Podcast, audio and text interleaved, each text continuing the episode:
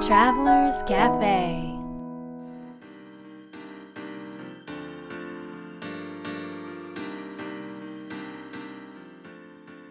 ライフトラベラーズカフェへようこそ松田美弘です。若菜です。さて今回もハワイからお届けしています。はい。ハワイの日々はうん。ミヒにとっていかがですか？ハワイの日々はねとてもねクリエイティブですね。うんうんそうだね、うん。ミヒのなんかハワイでのい最近の一日のルーティーンをみんなに言ったらいいんじゃない、えー、起きます。お湯を飲みます、えー、スムージーを飲みます。海に行きます。ノートを書きます。仕事をします。あんまなんか言っててもつまんなそうなつまんなくなそうなな一日じゃない。いすごくなんかあの効率的でヘルシーなイメージだと思うよ。そう？うん。であななんでハワイがハワイっていうか今のねススタイルがいいかっていうとうん。結構考える時間とプラス作業する時間とがすごくたっぷり取れて、うんうんうん。でこれがね、ま、日本だったりに行くとどうしてもあの講演会だったりとか打ち合わせとかもすごく多いので、うん。うんえーどっちかっていうとこうまアウトプットなのかな？アウトプットの仕事が多くて。うん。でうーん今はこの頭の中でこうぐるぐる考えを巡らせることができるからそこはとてもクリエイティブだなっていうのですね。やっぱりでもクリエイティブな時間って必要だよねいやー必要だね。必要だね。本当にそう思う。うん。うん、それをなんかいかになんかこう忙しい日常の中でうん。組み込んでいけるかっていうところがうん。創造的なこうちょっと日々人生とか働き方を作っていくんじゃないかなって思うんだけどね。うん。うん、はじゃあもうすぐ 日本に戻ります。またうんそして私たちは忙しい日々がうん。始まりますが、はい。そこで自分がクリエイティブであるためにうん。どんな、えーことをやっていきたいってとかありますか？これがね日本のね帰ったらスケジュールはもう結構いやーそうだよね。結構いろんなことをしなきゃいけないからその中でどうクリエイティブにいくかでしょ？そう。でポイ移ントは結構あるしね。ポイントはね僕やっぱりねなんか朝だと思うんだよな。朝の時間をどう過ごすか？そうそうそうそうそうそうそう。うんうんだから朝の時間あ朝に考えるというかそのクリエイティビティを発揮するための時間を、まあ、僕の場合だと30分から1時間ぐらい取れたらなんかこの良いだろうなってうん言って、それをやろうとうんうん。思います。ノートを活用しながらね。いいですね。うん、という日々ですね。うん。若菜さんはなんかノートを書いてるということで。それあの前回話したんでもういいですか？いや本当に書いてるんですよノート。あれはでもね、うん。書いてること一部だからね。えどういうこと？う考えてたりとか感じてることの一部なんですよ。ーんだからねこれはね、私に限らずみんなそうだと思うんですけどうん。いや人間ってね常にね頭とか心とかがはん体も含めてうん。いろんな物事に反応してるじゃないですか、うんうんうんうん。まあ、感じたり、うん。ふと思ったりうん。なんかコップ見たらあーこれちょっと洗わなきゃとかこれも含めてですね。そうなる。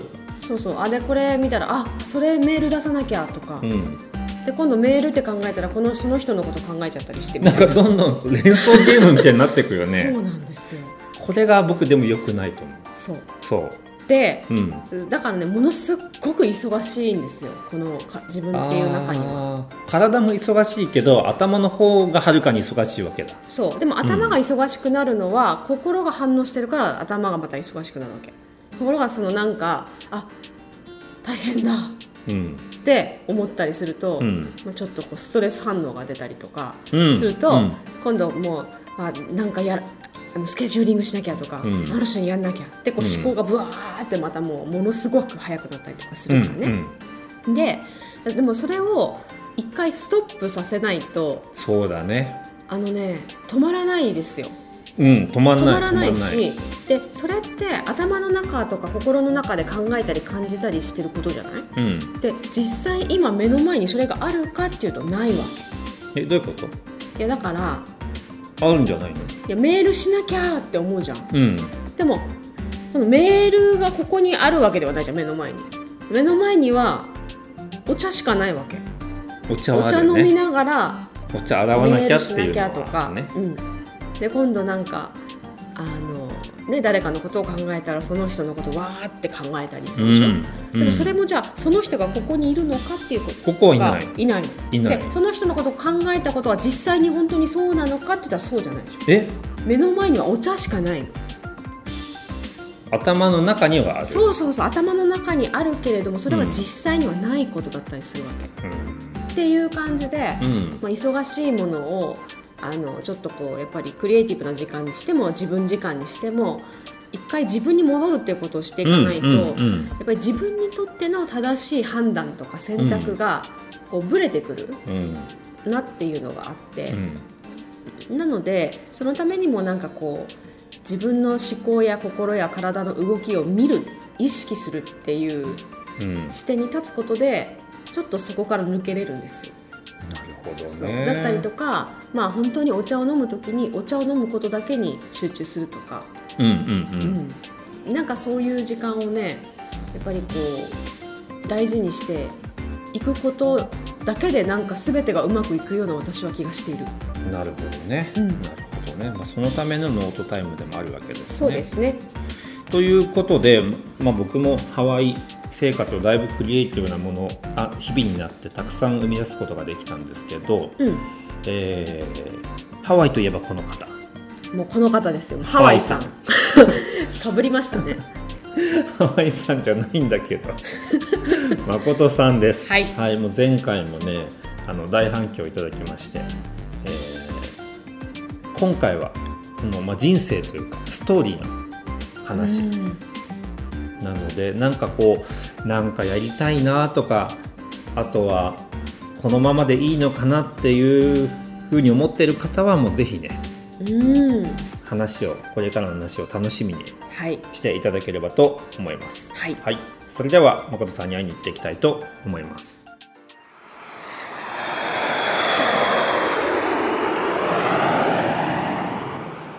オーストラリアに行かれたんですよね。そうオーストラリアはね僕長く住んでて9年、まあ、9 10年そん年近くなにいたんですね。それをそもそもなぜそこが始まあったんですか？聞きたい。そもそもは僕はねあのーオーストラワーキングホリデーってやつですね、うんうんであのーゴールドコーストっていうところに行ったのがきっかけで、うんそれはでももう働いてる時？それはね一回会社を辞めたんですよはいはい。会社を辞めて僕、うんまあ、とある飲食企業で仕事をしてたんですが、うんまあ、飲食の、ね、老舗で自分の、まあ、なんつうんだろう修行というか、うん5年間しっかり修行しようと思ってやってたんですが、その時にあの当時のね「ビーチボーイズ」っていうドラマがあってはいはい。あの反町さんと竹野内さん、海が好きでサーフィン上手くなりたくて、うん。サーフィン下手くそだったんですよ、うん。でで海行って行きたいなと思ってドラマの中でマイクさんがマイク・マキさんが、そのね若者2人にここは俺の海だと、うん。お前たちはお前たちの海があるから探せみたいなセリフがあって、うん。うんうわみたいなやばい言われたみたいな ーマイクさんになるほど俺言われたと思って。うんうんうん。当時履歴書手書きで30通ぐらい書いて、うん。うんで千葉のね内房からねうん。この岩井ぐらいなそこから下の立山とか行って片貝の一宮のちょい頭ぐらいまで履歴書どんどん置いてったんですよ。民宿とかホテルに。でへ1通だけ御宿からレスもらって、うん。御宿の民宿から、うん。なんだ兄ちゃんあれ読んだぞってどういうことだっつって、仕事できんのかうんいつから来れる？あさってから行けますって。分かったっつってじゃあ来いっつって。えー。で御宿住み込んで。うん。でそうそこからね3ヶ月ぐらい御宿住み込みでね仕事してたんですけど、うん。まあ、当時相部屋で一緒にあの夏のアルバイトしてた子が、えーオーストラリアから戻ってきたてだったんですよね、うんで彼サーフィンめっちゃうまくてゴールドコーストっていうところでサーフィンバンバンして、はいはいはいはいうわこれもう俺オーストラリア行くしかないな。とあで同部屋の人の話がきっかけだったんですか？そうそうそうそうそう。そうですそうですそうです。へなんかもう本当にねあのドビーチボーイズのドラマの実写版的な勝手に気持ちになり なっちゃって自分的に。うわすごいみたいな。はい。なって、うん。そうなんですよ。そんな話があってで本宿からバイアルバイト終わって東京戻る、うん。もうお金節約したいから各駅電車でこう戻ってた時に、フロムウェイ買って、うんで開けた時に、うん。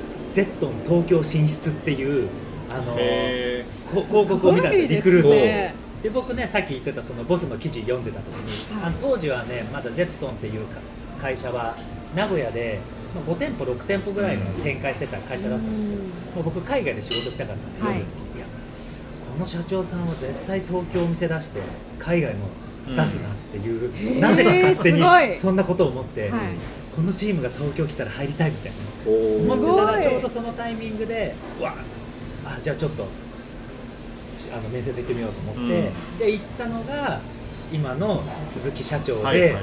でマイルドっていうあだ名をつけられたの。そのその時に。あじゃあ18の時に記事を見て入りたいと思ったけれども、うん。その時は入ったわけではなあくて。その時は違います、うんその時はまだね東京にお店やってなかったんでゼットンっていう会す社は。ごいですね先見の目うん。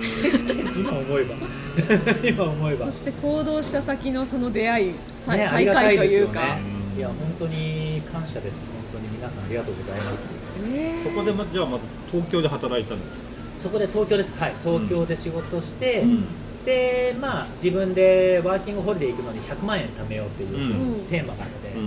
まあ、10ヶ月もうゴリゴリでアルバイトして、うん。100万円貯めて、うん。であのまあ一旦お世話になったゼットンを辞めて、うん。オーストラリアに行きました。おすごいストーリー。そう。最初はブリスベンっていうところ行ったんですけど、はい。語学の勉強にはいでその後サーファーズパラダイス行って、うん。えーまあサーフィンしながらワーキングホリデーでその時はね僕仕事するのに、うん。やっぱり地元のねあの英語環境のウェイターとかやりたいみたいな感じで行ったんですけど、うん。あのねトルコレストランに行ったんですよね。トルコレストラン。オープンしたての、うん。それでまだ英語力が全然ダメで、あのさフロアは無理だと。なるほど。キッチンなら空いてるっていう話になって、でねトルコピザっていうのがターキッシュブレッドって分かります？この延べ棒みたいなでねそっからねなぜかそのトルコレストランのキッチンで頑張って、僕2年間ぐらいねトルコパンずっとやってたんですよ。え Turkish そうなんですか。 bread とトルコピザのうん。なんかシェフしてました。すごい。へ だから変な思い入れがあるんですよ。トルコパン見ると。トルコパン見るとドキドキしてきちゃうみたいな 今でも。ー面白い。そうそうそう。なんかそんなうん。あれがありましたね。えー。でもそのオーストラリアのその時期でのなんかこう一番の変容は何だったんです一番オーストラリアはね、うん。やっぱりね海も環境もそうなんですけどそこで会った仲間か仲間がもう本当にさもう今でもねもう兄弟みたいな仲間が向こうにいっぱいいて、うん。ちょうど同世代僕らがね20それこそ5とか6ぐらいから29代、20代の5から9後半中盤後半で、まあみんなね元気兄ちゃんたちだからバイタリティやって、はい。まああの海好きでサーフィン好きで、ね、日本出て頑張りたいみたいなテンションも同じなんで、うん。やっぱそこで出会った仲間たちと今でもつながって頑張れてるっていうのが嬉しいですね。彼らはゴールドコーストで頑張ってますよ、今もすごく。そうですか、自分で飲食で独立した、あの仲間もいますし、はいなんか美容師美容師美容室をオーストラリアとその後アジアに今展開して東京にもサロン出してみたいすごいですね。ななんか敏腕経営者みたいになっちゃって 当時は。へえそんなになっちゃったの？とか。へえ面ー白い学校での友達みたいな感いやいやいやあの学校でも友達じゃない。もうなんかふらっと集まって、へなんかねこう磁石にくっつけられたような仲間たちがいっぱいいて、うへん、でも狭い町ですからね、じううん。ん、狭い町狭い町って言いながらもまあでもすごい素晴らしいコミュニティがいっぱいあって、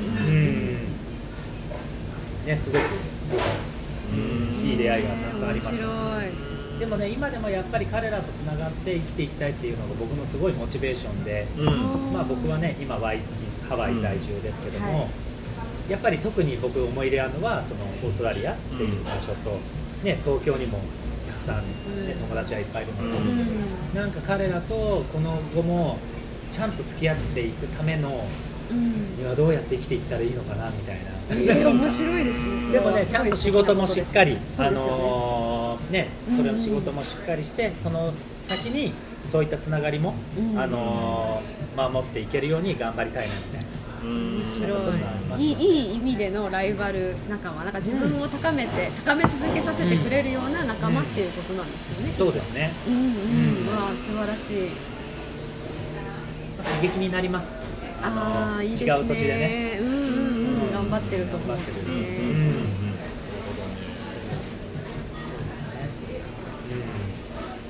そこからハワイに来た。そこからそうですね。ハワイ。一回オーストラリアでえーっ、とね僕は学生やって。その時永住ビザが取れたんですよ、僕永住ビザ持ってるんですよ、オーストラリアそうなんですかうん、永住ビザ持ってるんですけど、うん。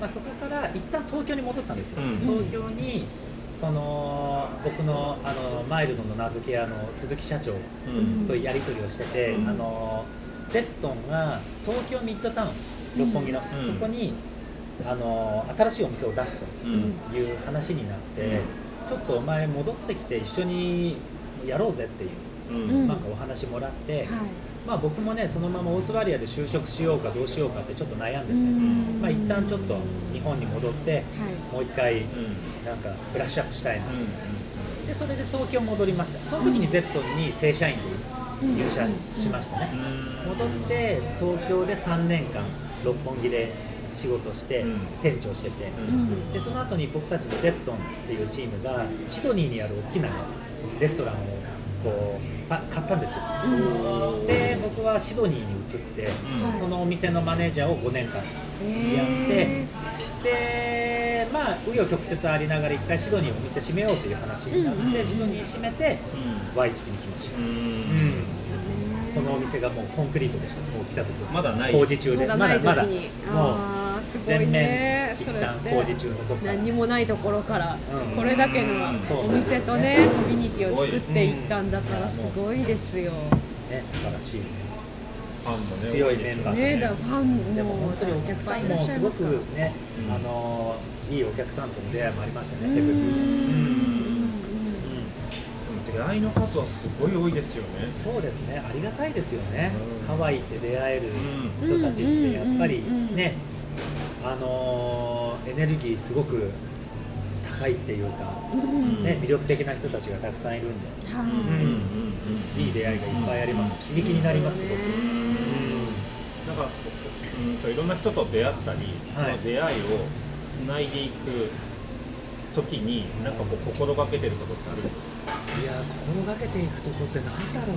特になんかもう勝手になんかコンタクトねしてるのかな。なんかねうん。三浦さんと若さんもね来ていただけるときうん。あじゃあご挨拶行きます。でねほんのちょっとご挨拶の中の5分10分でもねおお互いのアップデートの話させてもらうと、うんはい。なんか次来てくれた時こんな話したいなとかこんな話聞きたいなとか、はうん、やっぱりすごく皆さんにあのなんか興味を持ってるっていうう、んうんうんうん。あそうです。そこでしょうね。なんか。そうだね。何してるんだろうみたいな、うん。あれからどうなったんだろうみたいな。好奇心みたいな。好奇心そうですね。なんかお客さんとしてはもちろん大切にしてくださるんだけどあーなるほどなんかそこを超えて人としてなんかこう接してもらってるで当たり前なんだけど だからそこって結構大きくって例えばなんか飲食店で何度も行くけどあのそこまでそういう話にならない方ももちろんいてでもちゃんと迎えてくれるしいつもありがとうございますっていう感じなんだけどでも多分そういうのそこはきっとなんか私たちをお客さんうんとして、まあ、大切にしてくれてるっていう、でなんか誠さんはなんか私たちのことお客さんプラスん。なんか、なんだろう出会って、うん。出会った人としてうん。なんかこう大事にしてくれてる関わってくださってる感じがするからなんか私たちもなんか一応こう見えて人見知りなんですけど なんかすごい心を開いてありがとうございます。なんかつながっていける感じがする。あんまなんか特に意識してるっていうところは分かんないです自分では。ね、でも、えー。でもその好奇心を持ってアップデートしてるっていうのはすごくいいキーワードそうですね。好奇心はありますやっぱり、はい。うん。そうやっぱりありますね。やっぱ好奇心のある人たちっていうか、うんうん。そんなにあのね勉強好きだったとかあるじゃないですかだから歴史書物とかは結構好きで、うん。日本でいうとそれこそ坂本龍馬とか、はい。海外でいうとチェ・ゲバラみたいななんかその若いね20代後半からなんか30代ぐらいの人僕がねちょうどオーストラリアに行ってた時に同じぐらいの世代だったからなんかそういう人たちの書物を読むのがすごい好きだったんですよね、はい。なんか学校に提出する論文みたいなのさておいても そっちの勉強してそれをそのまま文章に書いて提出したりとか、はい。割と受けが良かったりしたんですよ、それが。うん。そうそう。でもねなんか彼らってでも自分の中で、なんだろうまあ要するに彼らの自伝みたいなのを読むじゃないですか。うんうん。いや読んでて楽しいんですよ。引き込まれるっていうか、うんうん。そんな展開なんで僕その時に思ったのが自分の中の自分の人生を見た時に、うん。あ楽しい物語だったなこの人みたいな風になれたらいいなって思って、うん。うん。そんな時にチョイス2つの決断迫られた時に、はい。あこっちの方が面白くなるかなみたいな。そういう思考ですか？そういうのはね、はい。ちょっとその時から癖になるようになったのかな。いや面白い、うん。選択の仕方。なるほど。うん自分の物語とした時にねそう、うんこっちに行った方が面白くなんじゃないかなみたいはい、な。なんかそういうのって。んー面白いですね、うん面白いなこれからはなんかこんなことにそれ短う中期的でも長期的でもいいんですけどん。うん。中期目的にね。指していきたいとか向かっていきたいとか取り組んでいきたいって個人的にどんなことなんですうん、個人的には、か、まあ本当に目先の仕事としては、うん。来年2020年も一つ新しいプロジェクトがあるので、うん。うん。まあそれに向かってちょっとなんかね思いっきりぶつかりたいなというところが一つです。あとそうですね。まあ中期長期。うん。なんかあんまりこうなると本当に仕事のビジネス的な話になってくるなんかそういうのこの この硬いからあれだなと思ってでもそうですねまああとはあのーまあさっきも話した自分のねハワイ以外のロケーションで生きている人たち、うん生きている仲間うんとつながっていくために、なんかもちろん自分の仕事というかなんかこの先自分がこうね、うん。デディケートしていく、うん。なんか一生懸命やっていくことを、うん。あのーつなげれたらいいかなっていうふうにうん。思ってます。うん。うん。そうそこが一つ。あと、なんかその僕のモチベーションの中で進む道が今いるチーム僕たちのチームの広がりに貢献ができて、その広がることによって僕たちの僕の後輩たちがなんか新しいあのチャレンジとかうん。新しいこれあのポジションになんかね立ち向かえたりうん。うんなんかそういうことができたらうんいいな。そういうのがモチベーションです、うん。うん素敵ですね。まとまりがなくてすいません。いやえ 素敵なーでもねどんな形でそれらが実現するのかすごい楽しみですね。もう目そうでが離せない。すねうん。楽しみですね、うん。本当に。うん。そうそうでもね大きな目標とか先も楽しみですけど、まあ、毎日一日一日をうん。大事に基本的なことですよね、はい。なんかそうそうそんなね大事に仕事に対してお客さんに対してうん。料理に対して仲間たちに対してうん。向き合えたらいいなっていうふうにはい。思ってます。なる素敵です。と奥さんと息子を忘れずに。それすいません。全然。一番最後に言ってもういつも家帰って奥さんに怒られそう。いつもせもうなんか私の中ではセットです。そうだよね。そう。もういつもねちゃんと奥様とうん息子ちゃんの絵がいつもね浮かんでくるから本当に大切にいつも思ってらっしゃるんだなっていうのはすごかります、うんうんうん。一番大事なチーはいムですから、そうですね。あ本当ですね。うん。チームですねそこも。ですよ本当に、はい。うん。楽しいチームです。ああいいですね。最高ですね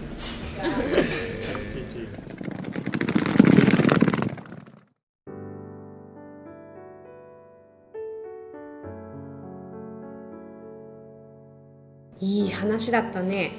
いやーいい話ですね。うん。うん。さて、いやなんかこうさうん。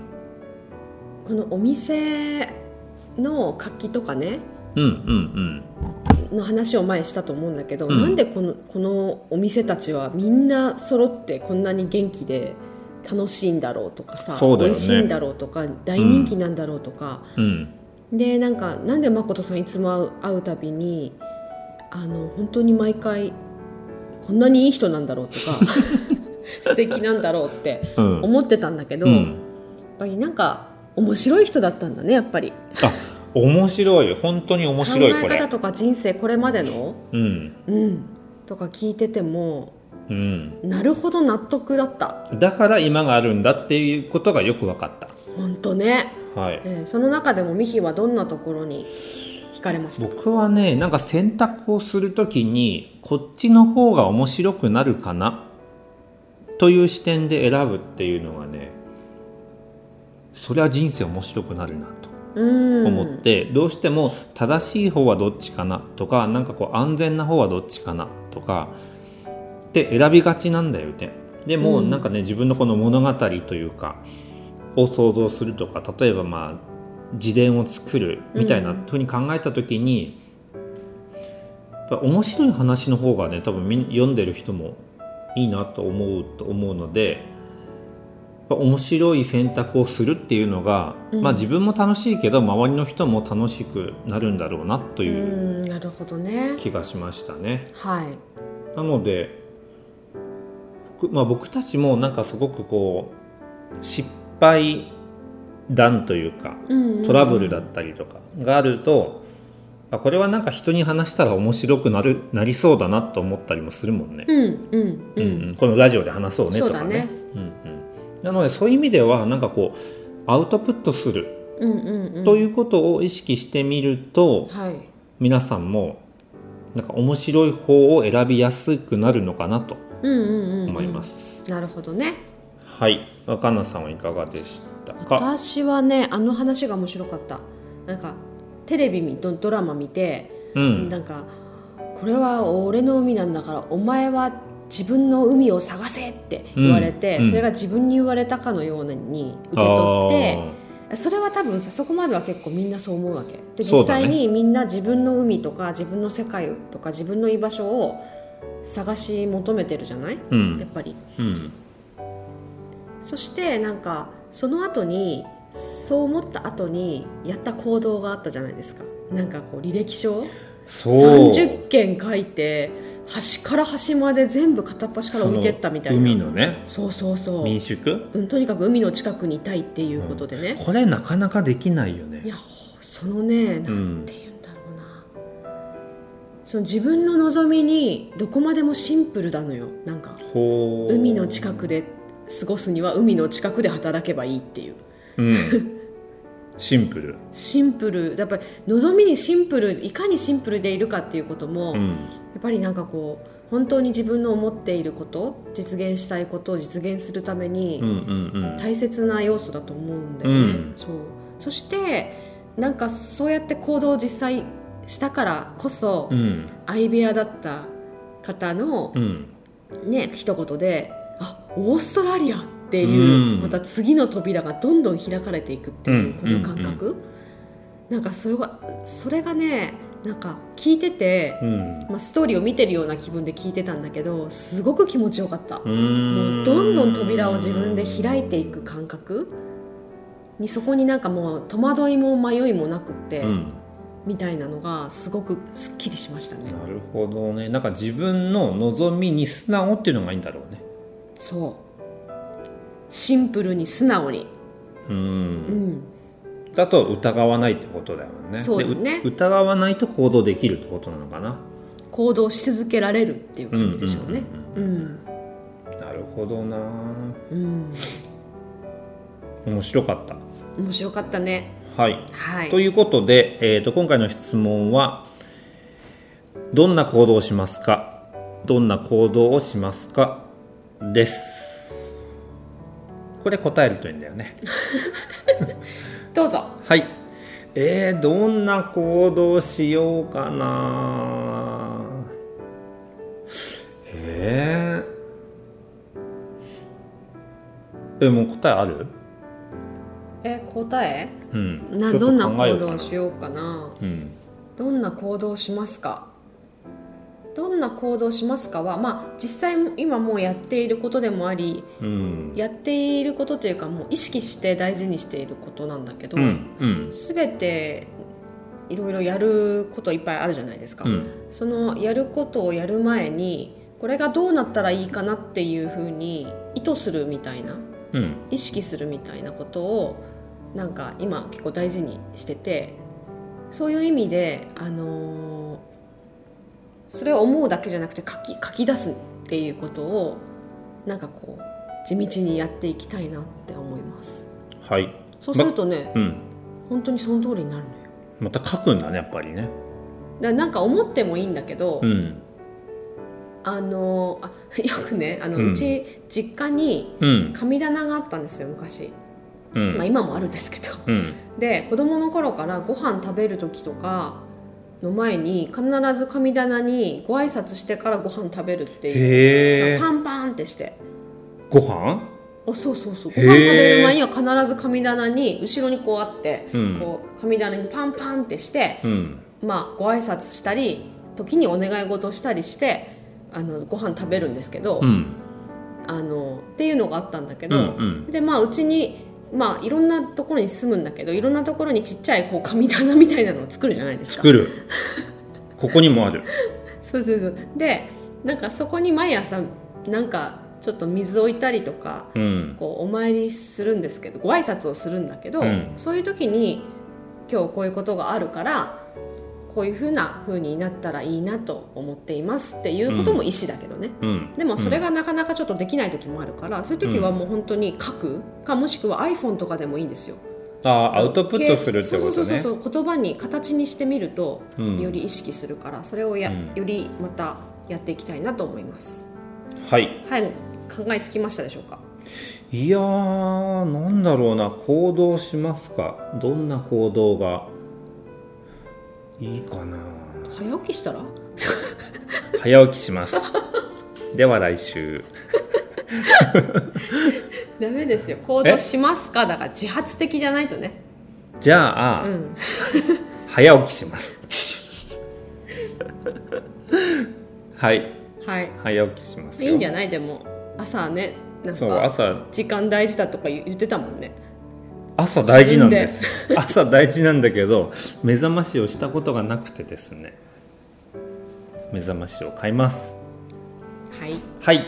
ということでえぜひ皆さんもですね、えーどんな行動をしますか？の答えを答えてみてください。えーライフトラベラーズカフェは毎週週末にお届けしています、えー今回はねハワイの方のインタビューでしたが、えー次回はどこかまた楽しみにしていただければと思います、えー更新した時に分かりやすいようにポッドキャストの更新購読ボタンを押していただけたらと思います。ではまた来週お会いできればと思います。それでは良い週末を。